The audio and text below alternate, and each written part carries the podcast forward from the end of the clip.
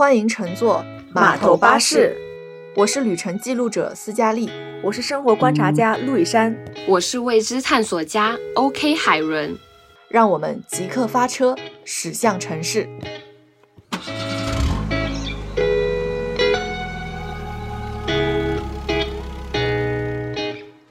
在之前，我们不是有一段时间话题荒漠的时候嘛？然后我我有去问了一下，嗯，就是听我们播客的朋友，我说你们如果是你们的话，你们想听什么话题或者想聊什么话题？然后其中其实有两个朋友给了我同样一个答案，就是呃，你一年内不工作会怎么样？一年内不工作，然后或者是你开店会怎么样？这样的一个答案。一想到这个话题，我就在想，所以这些是粉丝福利是吗？你怎么好意思说出这种话？咱也没有多少粉丝，无语了，真的。而且最近我觉得，比如说年轻人真的是想要开店和创业的热潮，真的是还蛮高涨的。就基本上身边的人，不管是身边人还是我们自己，我们都是。很想要拥有自己的一家店，就是言语化一下，就是不想打工了，不想做打工人了。对，就是那种感觉。既然这个世界不论我给谁打工都赚不了我想赚的钱，都还得受气，为什么我不给自己打工呢？对，是这样的想法。那如果讲到开店的话，你们会想开什么店？因为我看了一下自己，我列了一个例子，我觉得自己还是想开蛮多店的。我说这这个斯嘉丽肯定也是想的，就是我们一直在讲的，就是想开一家咖啡店。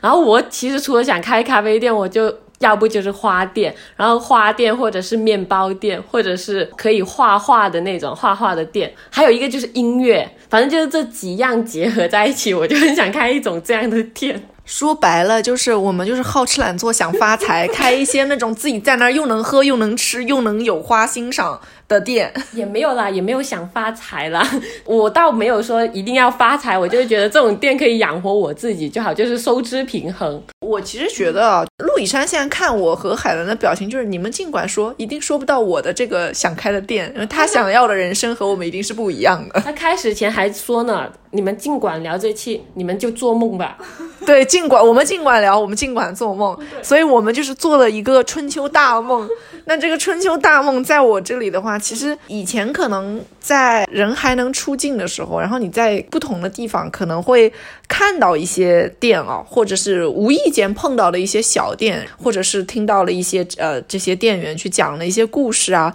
然后你看到别人拥有一家那种特别有故事感的这种店的时候，我就常常会想起说，如果我自己能拥有一就一家自己的店该多好。我就印象非常非常深刻的是我在重庆的那个一个山。头头上转弯的地方有一家那个卖黑胶唱片的店，我知道。因为这这家店我我印象实在是太深刻了，因为那个老板在那个里面，就是我一开始还没看清楚老板到底坐在了这家店的什么地方，然后我后来就发现他好像很无所谓的坐在了那个沙发的正中间，是在这个他的这家店的正中间，然后周围全部都是黑胶唱片，或者是一些古旧的磁带那种，然后但都是和音乐相关的嘛，然后他在用最大最大的音响在发。放着巴赫，然后他自己就坐在这个。音乐的氛围当中，在那里喝茶，然后还有一盘棋摆在自己的面前。当然，当下没人跟他下棋啊。我就觉得坐在那个地方，他和那个山城重庆的这个气质又很搭。我就有一种，他真的是你在山腰转过来的那种世外桃源的感觉。他就在这个地方一个人静静的待在那里，这是我印象很深的一家店。然后我其次还有一家印象很深的是，这个店真的是只在店门口站了三秒钟。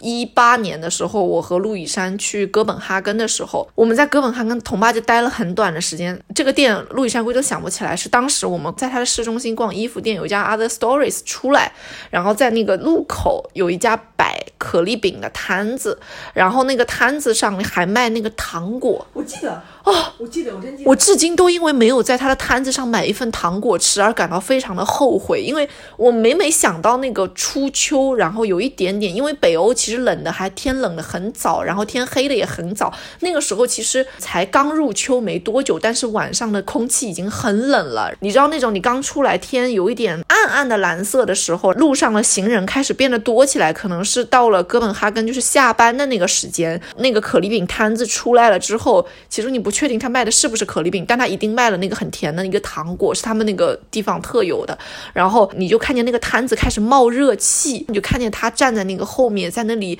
偶尔有行人停住去买他的饼，但是他也不会很着急，然后他可能就是自己也会有自己其他的事情在做。我我觉得那个感觉特别棒，很舒服的一个感觉，就是那种舒适的状态，是我觉得让我很向往、很憧憬的。我其实写了很多店，但是我觉得这个是我两个印象比较深刻的店哦，因为我觉得这也是可能很多时候，所以我后面想去开一些自己的店的时候，我有一个这样的灵感来源，就是说我希望我的店也是一个简。简单的，但是是我内心觉得有故事可讲的这样子的一个店。那如果我说为什么引发我想开这些咖啡啊、花店的这种？因为花店的这个是因为我之前有看过那个一个综艺，我忘了是叫什么综艺的，是那个小 S 对他们的姐姐们什么？对，他的设定不是去了意大利那边对开店嘛，然后。他们选的那个开店的那个地址，本来意大利那边的建筑就已经很好看，然后他们在里面开那个花店，也没有很多人，但是进来的人，他们肯定是要怀着一个送礼，或者是只是简简单单我下班来买一束花带回家，一个好心情的这种很简单的想法。然后当时我看到我就觉得很触动，一来我可以和一个花。就是有生命的东西去对话，然后二来我也可以和我的客人去对话，知道他今天心情过得怎样，或者是他今天发生了些什么事，就是可能聊聊家常，然后而且他们也会去玩其他东西，然后路上也会经过其他的小花店的，因为意大利那里最不缺的就是花店嘛。然后我有看到一个老奶奶，奶奶应该七八十岁吧，然后她还在开着那个花店，小小的店哦，应该我猜三五平方米吧。就堆满了花的那个样子，真的觉得好治愈啊！都坐在里面，这个是花店的一个想法嘛。然后一直说咖啡的话，就是我们因为我斯嘉丽不是一直都很喜欢喝咖啡，而且我觉得咖啡的那个香气，对，而且是那个烘焙机发出的声音，磨豆子的声音。就很治愈，它那个声音再加上它的那个气味，你就会觉得整个人就会很放松。还有那个打奶泡出来的那个那个一声，就觉得特别的，那个奶雾一出来，那种感觉特别棒。对，就是那个奶雾，就好像你刚刚提到的那个糖果，在那么冷的天气有那种热气上来，特别是如果你冬天看到那种热气上来的话，你就整个人感觉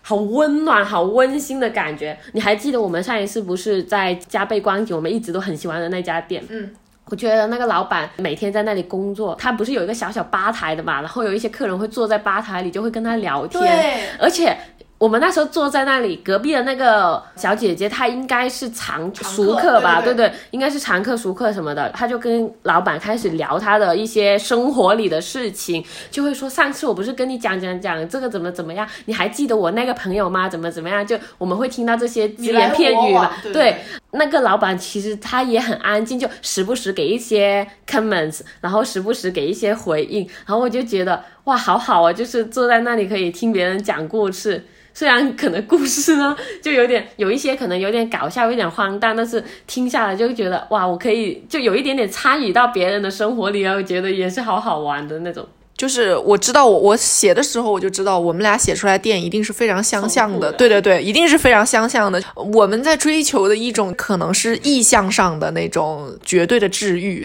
能让心态可以很放松的地方，而且是那个地方的气味很重要。首先从这个店的气味，就是希望是我们从清晨能闻到的咖啡香，然后花的清新的香气，就是能让我们开启这一天就觉得很美好的开始。还有面包香嘛，因为这种香气就是觉得你也不知道为什么，但是你闻到这些东西的时候，你就会觉得心情很好。就是因为我也记得我有一天就是上班嘛，因为我其实一般现在是骑自行车去上。班，但是有一天我是因为下雨了，然后呢，我很久没有坐地铁了，然后我坐地铁从地铁站上来，然后撑着伞往办公室走的时候，那个天雾蒙蒙的，然后突然我一阵恍惚，对面就是是那个杭记嘛，Gregorius 那家店在对面，然后他那个咖啡香从那边传过来，然后又不知道是从哪里传来了一阵那个面包的香气，然后混着那个雨后的。那个雨的那种比较清新的味道，哇，那天早上我就感觉我那个那个味道已经就是舒适到让我汗毛都竖起来了，我。就一下子起了鸡皮疙瘩的那种感觉，顿时不想上班。对，就只想在店里坐着。就顿时我觉得我这条路不是走到去上班的路上了那种感觉。我觉得我当时写的时候啊，就是我我自己写了一句话，我就是说关于清晨的鲜花店、午后的咖啡馆与夜晚的小酒馆，就是如果可以的话，我希望他们可以存在于同一空间里。就是我希望这个店能让我觉得美好的东西都存在于这个地方。这个东西可能想开所谓花店、咖啡馆、小酒馆的人可能很多，可能很多很多人都有这样的年轻人都有这样的想法。但我觉得之所以有这样的想法，是因为这些意向能让你觉得是很美好的，并且你愿意一直一直就是去为他去做出一些小小的改变、小小的付出的东西。就包括可能我，我觉得我人生最完美的一个想象，就是在清晨十点的时候，坐在我自己的咖啡馆里，端本我想看的书。清晨十十点，早晨十点，上午10点还算上午十点，好吗？上午十点。OK，我会有这样子的感觉。它可能只是一个很小的片段，但是它可能我希望的是，在我那段前前后后的。一段生活里是说，在我的生活里是有朋友的，啊、然后有爱人的，是有可以遇到温柔的陌生人的，是可以有有可爱的小动物在你的周围来回撺掇的，是这样子的一个很美好的形象。然后我讲了这么多美好的意象之后，我听见陆以山在对面发出了鼻子里发出一声很很不屑、很轻蔑的声音。我想来采访一下他。你知道他刚刚就我们来讲，我看到他都好像有点睡眼朦胧的样子。对，所以他想开一间什么样的店呢？现在让陆以山来讲述一下。我先接一下刚刚斯嘉丽讲的清晨早晨十点钟他做了那一系列，什么想见的人想见，他说了少说了一个海伦，他说少说了一个姐妹，他说有朋友呀，朋友不是姐妹。他好严格啊！我的朋友是包含了姐妹啦。OK OK，空气刚刚出现的宁静，并不是卡带。回到我这边啊，就是你们是一个，我总是会说你们俩是一个艺术家，就是你们身体里有艺术家浪漫的血液在一直流淌的，就跟你们现在喝的咖啡一样，是冲进你们血液里的。就是你们可能生来就是很对这种浪漫的体质是很向往且憧憬的，但是我我可能跟你们性格不一样，我是一个很务实的人，对很实干的人。你干嘛？所以我想做一个猜测，你要开的店是奶茶店吗？奶茶店是我小时候想的。他务实的人，猜猜想二，瓜子店、No，我不喜欢吃瓜子。小卖部。不要肤浅，超市。你们啊，那是什么？你们一点都不了解我。我们不了解他，他说我们不了解他了。类似万象城的这种商业中心吗？商业中心商城中心。No no no no no，我知道了，盘下一个楼盘。你们好肤浅，你们真的不了解我。因为我之前喜欢喝奶茶什么，你们知道吧？小时候，嗯、就是开家奶茶，这个是很，我觉得很普通哦。但是那个时候我还想的是，奶茶店旁边得有一个拍大头贴的，因为我小时候很喜欢拍大头贴，所以我觉得我喜欢的你们必须喜欢。就是你喝完奶茶一定要去我们家旁边大头贴去拍一点东西，我可以赚上双份的钱，对吧？这是我当时的一个务实。这是我当时的一个想法，你从我店里面一定要花费两份钱，你才能出门，这是我第一个想法。小时候，然后呢？现在长大有什么变化？那时候大学，我斯嘉丽知道的，我喜欢吃烤肉，我想吃。所以，所以长大了之后就是不是花两份钱的了，哎就是要三份钱，对吧？就是先喝奶茶，然后再吃烤肉，然后再拍大头贴，再才能出你的门。带着奶茶去他的烤肉店，吃完了出去再拍张照，油光满面。一定要花三份钱才能出。对，然后大学那会儿是真的很想开个烤肉店的，我还跟我爸讲，我说我希望我们家楼下开烤肉店，楼上就是我住的房子。我爸还 笑我说，哎呦，那油烟就往你们家房间跑，你真的是 我也想到，我也想说设，计好糟糕啊！那个时候就是肤浅嘛，想吃啊，想喝啊，就是这种东西，觉得嗯、我快乐就行，我胃舒服就行。刚毕业那会儿嘛，我就想什么开什么店啊，我就不想搞这些东西，我就想去给人家端盘子，因为我觉得那是个不要动脑筋的工作，可能是刚步入社会那段时间被这什么个东西都需要动脑子。对角色的转换我还没有接受得了，所以那个一年的时间是我觉得当服务员给别人端盘子是可能是此生最幸福的一件事情了。我还可以听到别人哦他们在聊这个天聊那个天，可以看到世态炎凉，我就会觉得我好满足，因为我是一个上帝的视角，我就会觉得哇很舒服很不一样，主要是不动脑子，这是很关键的。然后现在的话可能会觉得嗯。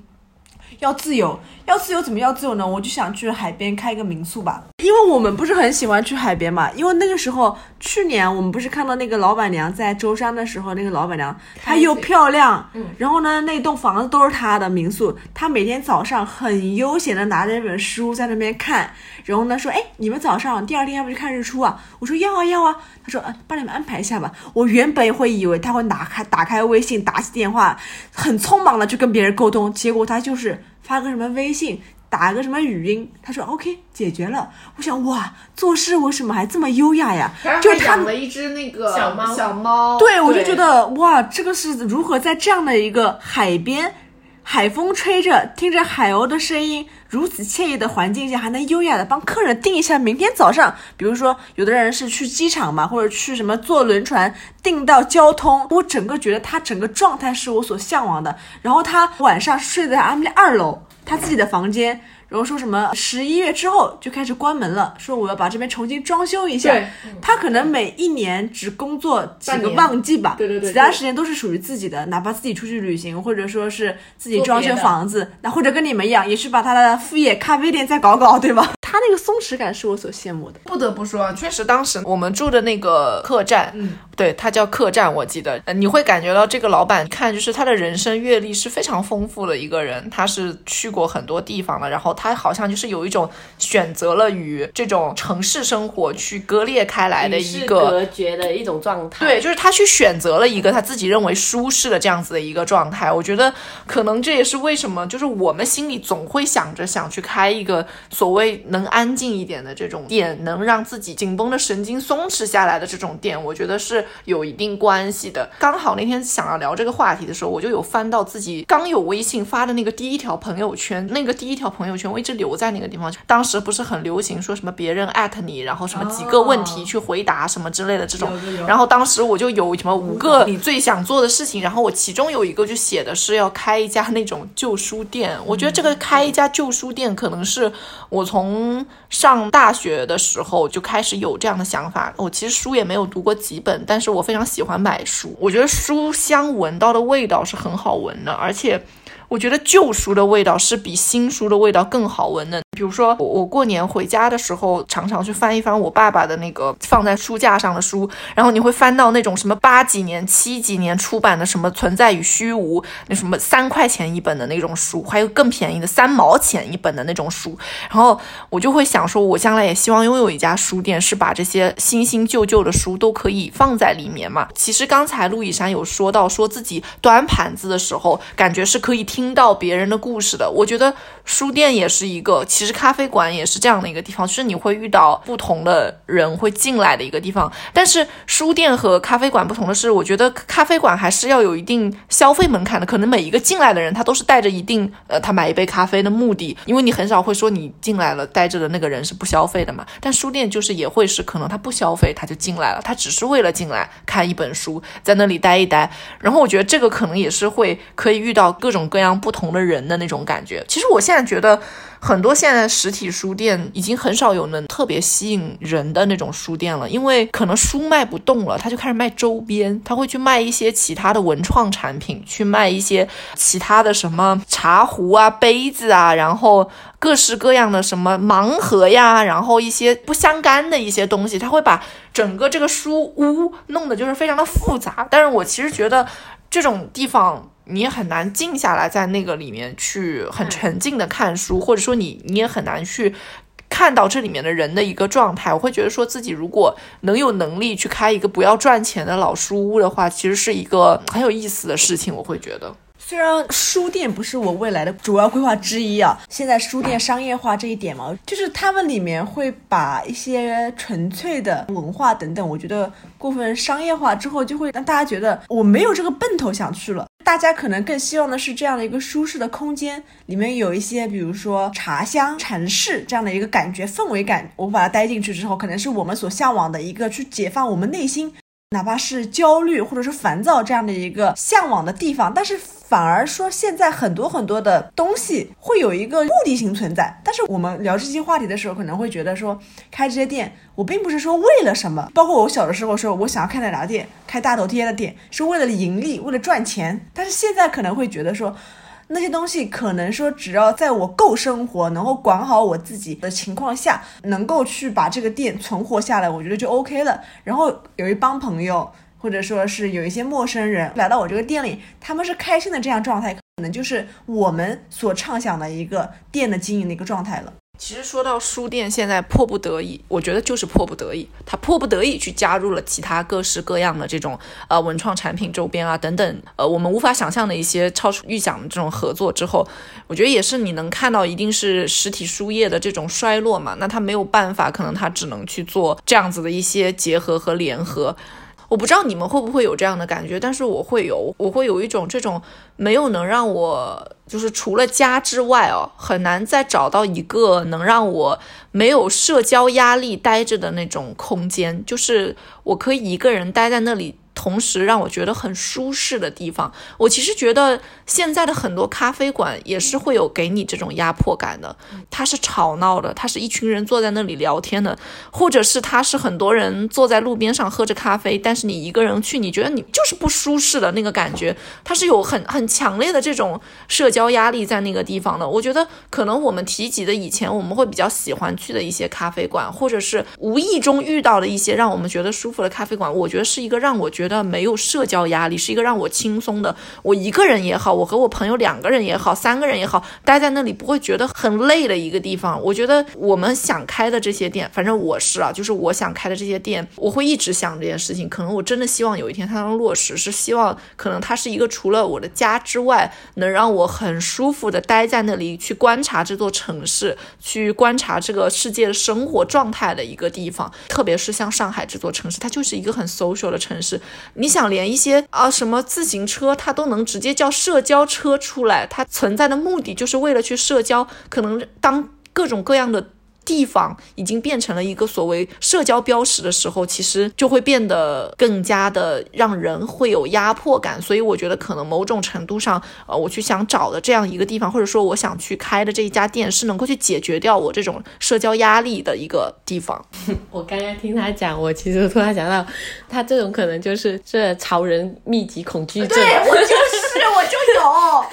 有，我懂，谁没有呢？而且他刚刚提到，呃，就是想说一个比较。安静休闲的咖啡馆，然后我这里写的是想用看起来平平无奇的小店作为自己，呃，每一天新一天开始最安心的存在。嗯，对我我想开的店也是这样。在你们刚刚讲的时候，我刚刚其实还沉浸在一个刚刚陆以山提到的一个点，就是端盘子的这个点。虽然你们刚刚都讲了，我现在还是想讲一下，因为我记得我。有一天上班，好像上着上着，我突然不是给你们发了一条信息嘛？我就说我想去做那种纯劳动型的人才，不要动脑，真的就也不要太动脑子，就是反正是偏劳动型的人，对对对，因为我觉得这样好像就是。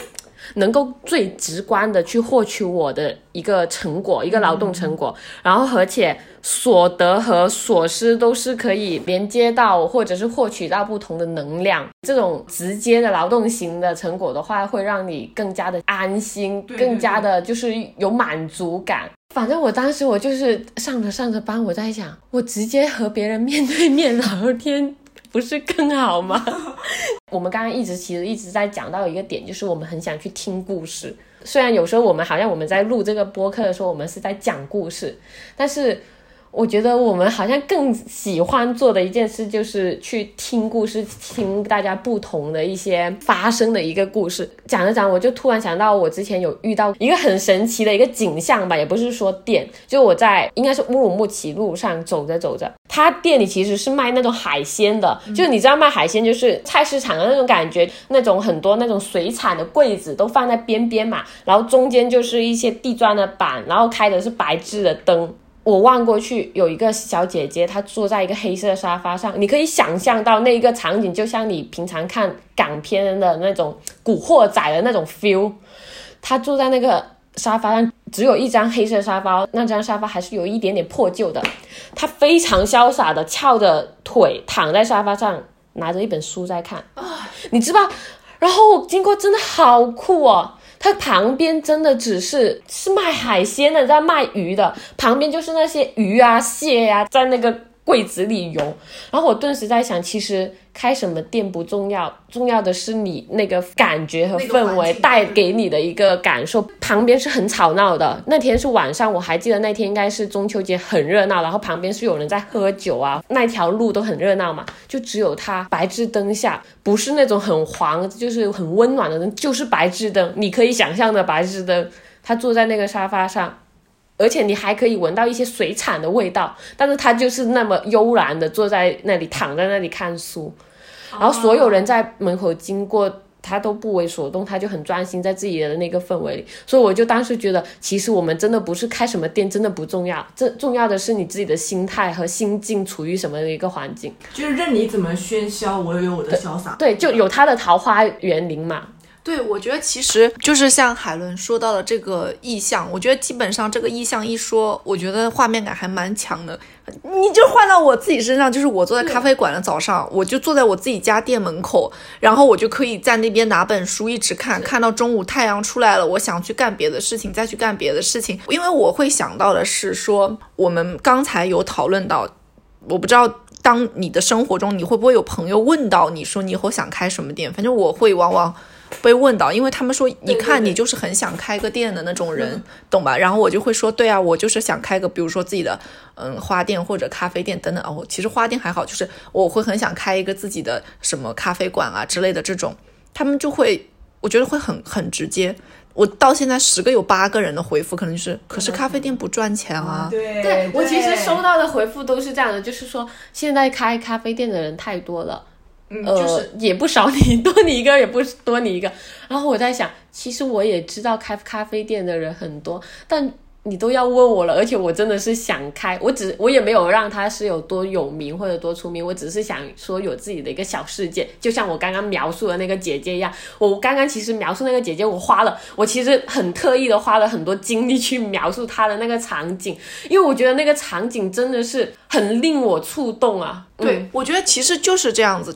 你很难去跟说希望赚很多钱的人去表达出说我开一家店只是为了让我自己有一个舒适的环境这件事情。我就我当然知道，我为了去奔赴这条路，我一定前期需要做很多很多的准备，我可能也需要去牺牲掉很多其他的生活，可能需要去牺牲掉我的一部分所谓金钱的这种收入等等之类的。但是可能它会让我得到的是我。内心更 peace、更平和的一个状态，可能我们一直在想要找到的是我内心的一个就是平和的那样子的生活的状态和那样子的一个感受，但是赚钱可能真的只是我们放在很末端的一个想法，而且我想说，如果我们真的在往这条路上去努力的时候，我一定是我觉得很多东西。很多东西开始慢慢变得没有那么重要的时候，而这一间店对我开始变得更加重要的时候，它才会成为我的想要 to do list 当中的一个。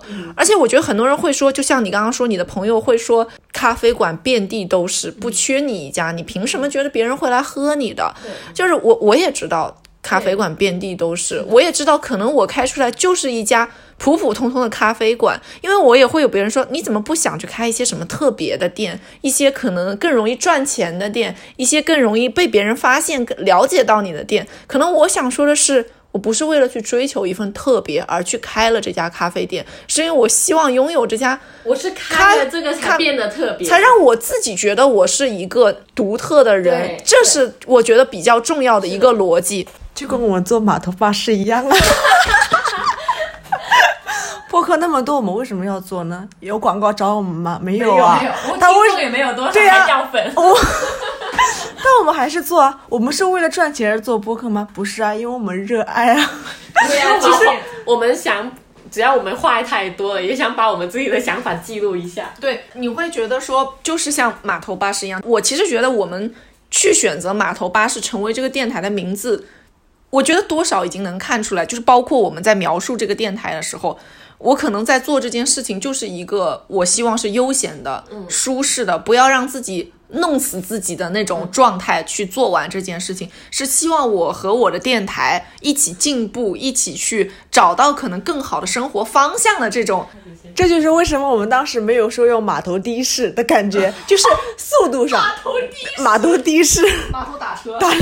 我们用的巴士，因为我觉得这种悠闲感是我们所向往的一个点吧。你说时速，你跟开跑车一样，时速一百二，那可能不是我们想要的一个速度。它它的码头跑车 码头跑车也不是我们的一个定位，我们就要巴士悠悠散散的，到一个站的时候停下来看一看。就像观观光巴士一样。对对。反正当时不是坐这个马头巴士，我觉得这已经是我们最想要做的 to do list，想做就去做，比较最好实现的一个东西了。呃，国庆不是回去和朋友有一起出来玩聊天嘛，然后我发现了有个朋友他开了一家店。就碰巧我们是哦去、对嗯有去吃，然后他刚好是开了，而且这个朋友呢，他之前其实和我们一样的，他也是在好像是在一线城市，我忘了是广州还是深圳了，就是在品牌里卷嘛，也是像我们之前一样日夜。颠倒的那种，卷的蛮厉害的。然后后来他，我听他讲，就是因为我们很久没有联系了，就是碰巧那天我去那里吃东西，然后发现老板是原来是他，然后他就说他五月份辞职了，然后呢辞职了，然后就回家了，就开始开了个店。他说他本来那个想法其实只是一个萌芽，就是想法只是一个萌生的。就那个时候才开始准备哎，就五月底六月的时候他就开始想，然后他就开始去找店铺、找店租，然后装修，就是各种的东西。然后到八月底，应该九月开始，他就开始试营业了。然后我当时去他的那个店，应该十几平、二十平吧，不大，反正放的应该是八个桌子左右，然后还有外加厨房。他是设计专业的，所以他可能很多视觉上的东西都是他自己设计的，所以可能他打的那个店就是设计概念的店。而且这个朋友呢，其实我对他的了解是，他是一个非常有自己想法的一个人。然后他就是开了这样一个店，他的那个店是一个嗯卖乌冬的，专门卖乌冬面的那个店。然后他把一些视觉都做成一个面的这种形式。我当时就坐下来，还跟他讨论了一下他在这一方面付出的一些资金啊什么这种嘛，因为成本上的东西 成本上的东西，成本上的东西对对对。然后我听我就觉得哇，真的好厉害，因为我猜他实际实际下来去呃开这个店应该只有一个多月，然后他还说他为了节省成本，他很多东西都是亲力亲为，就是不管是那个地板自己铺的。然后那个买的桌子是自己拼的，然后连一些刷墙啊，都是可能叫家里人如果能省则省的这种。就我就听他在讲，在每个细节上都是稍微抠一点，所以才开成这个店。然后我当时听他讲，真的好毅力啊！他这个行动和这个想法，不就是我们想要的吗？他和我们是同一届的，他和我是同一届的，他就是也是说卷够了，然后就回家去开了一个这样的小店。然后我前几天十月中的时候看到他发了一个正式营业的一个那个通告都通告，对，然后。我当时就觉得还是蛮为他开心的，就终于可就落地了这种。但是我就听他当时候跟我就聊天嘛，我就觉得其应该中间还蛮心酸的，因为很多东西你要兼顾，不管是店铺啊这种租金的东西就很困扰他。但是我觉得他能做到这样，就是这么对很快这么迅速，然后在这个年纪然后做到这样，我觉得一个很厉害的。对我其实因为我我身边可能也有以前的同学是啊、创业的嘛，我其实觉得真的是你在年轻的创业的时候，你一定要做的一件事情就是这个一定真的是要你非常非常想做的事情，一定要是你非常非常热爱的事情，你才愿意去花那么多的时间和精力去投入进去。你也敢说今天这些东西我都自己来，我一点一点的弄上来，我都不会的我就学，我都能想明白。但是我后来我的那个同学是开影视工作室的嘛，那他可能现在已经相对有一个。呃，比较成熟和稳定的这种输出在这个地方了，因为我其实很多年没有跟他见了，所以当我再次去见到他，去跟他聊他的这些经历，或者说他现在的这个，去看到他现在这个状态的时候，我会觉得，你一定想不到，这个以前在班上是吊车尾的学生，他现在可以做的这么好，而且他可能真的是会为之而倾尽所有。你以前可能只上学的时候，你觉得只只是觉得这是一个贪玩的人，但是可能你到现在你会发现，一个贪玩的人在遇到自己喜欢做的事情的时候，他一样会把自己所有的精力去投入进去。我觉得这可能也是为什么我们会想说，嗯，可能我们自己呃想开一间什么所谓的那个咖啡店，怎么怎么样。我们之所以敢说我想开的是一家咖啡店，是因为我觉得这是离我们。最近的一个东西，是因为我们足够喜欢它，我们愿意去了解它，可能这也是我们可能去达到的这个能开的店里面最近的店。你说你让我去想象一个，我开一个画廊，我就是冲着赔本去，我就是冲着永远一分钱不要赚去，我对此一无所知，就是会有这样的感觉，就这是我不不会去想的，我就不会去想去开一家烤肉店，因为我会觉得开店从选址的那一刻开始，我就已经想放弃了，所以是一定是可能选择一个我自己认为我一定会把长久的心力放在上面的那种店会很重要。我想说，就是上海那个几千家咖啡馆。此起彼伏，今天倒闭了一家，明天能再开下来一家。有的人一定是冲着营销的心态去赚一波快钱，可能他就走了。一定有这样的老板在的，因为他觉得哦，咖啡这两年是一个火热的赛道，我赶紧趁现在多赚一笔钱。那这样的老板一定是有的，但你同时也许会看到那种。坚持开了十几年的老店，他最后因为无奈，只是因为资金不够，他必须要先去关掉他的店一段时间。你会看到这些人身上去做的坚持是不一样的。他可能那些开了十几年店，他赚的钱未必有那个赚一波快钱的老板赚的多，但是他可能因为真的自己很喜欢，他可以用各种各样的方式去坚持把这几个店开下去，并且他得到的是一些关于这个社会，关于他的。顾客去给他的正向的善意的这种回馈，是一个更良性的向前走的这样子的一个循环。我觉得这可能是一家可持续的店，我觉得会让人更有吸引力的地方吧。就可能还是心态的不同，是商业的还是自己想做的、自己想做、感兴趣的。这就是为什么我们有的时候会遇到一些咖啡店老板或者是咖啡师，你跟他聊天，你总觉得能聊出很多故事，你会很舒服。对，就你会觉得我好喜欢这个店，可能咖啡都没那么好喝。对，可能。他的咖啡都不那么好喝，他的店也没有那么的 fancy 好看什么的，就是那种人情味、市井生活的那种感觉在里面，你就会觉得哇，就它是很真实的一个那个存在，触手可及的一个东西吧。对，就是我们今天说了那么多店，大家一定是曾经被某一个意象或者某某一个瞬间给给感动了，对，给感动过，给吸引到了。前段时间就突然想明白了一件事情，就是那天晚上我非常激动的跟你们说，我说我花了巨额买了一盆花回来，我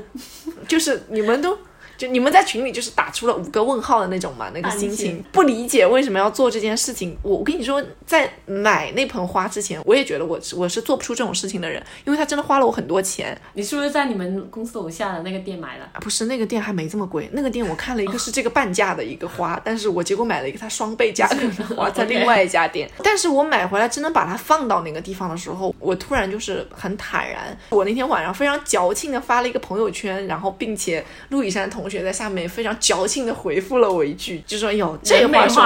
哎呦天哪，那个话就是可作了，你知道吗？我为什么那天会觉得我买完那盆花心情变得很好，就是因为我一个新的生命给予了你一个新的能量。我真的那天就是有这样的感觉，我就是会觉得，如果时间就是有限的，那我不如把我有限的时间浪费在更有生命力的事情上。至少这件事情是我觉得有生命力的，是可以长久的，是我觉得我可以。”拥有一盆长久的植物，一盆鲜花，有我的朋友在身边去做我喜欢的事情，这就是我追求的那样子的一个生活状态。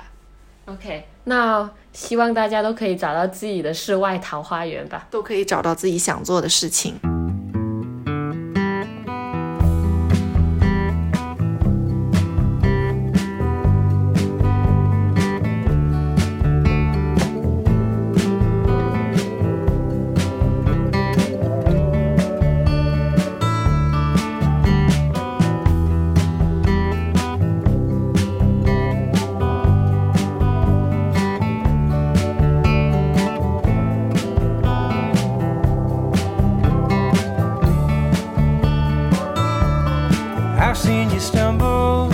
I've seen you fall. I've seen you brought down, feathers and all. Picked yourself up for the ones that you call your best friends. I know you've been fighting what we can't see. Sometimes it takes many faces to be. It takes a time and a place to be free. But in the end, so cruel to someone like you, no one but you. Who would make the rules for the things that you do, no one but you.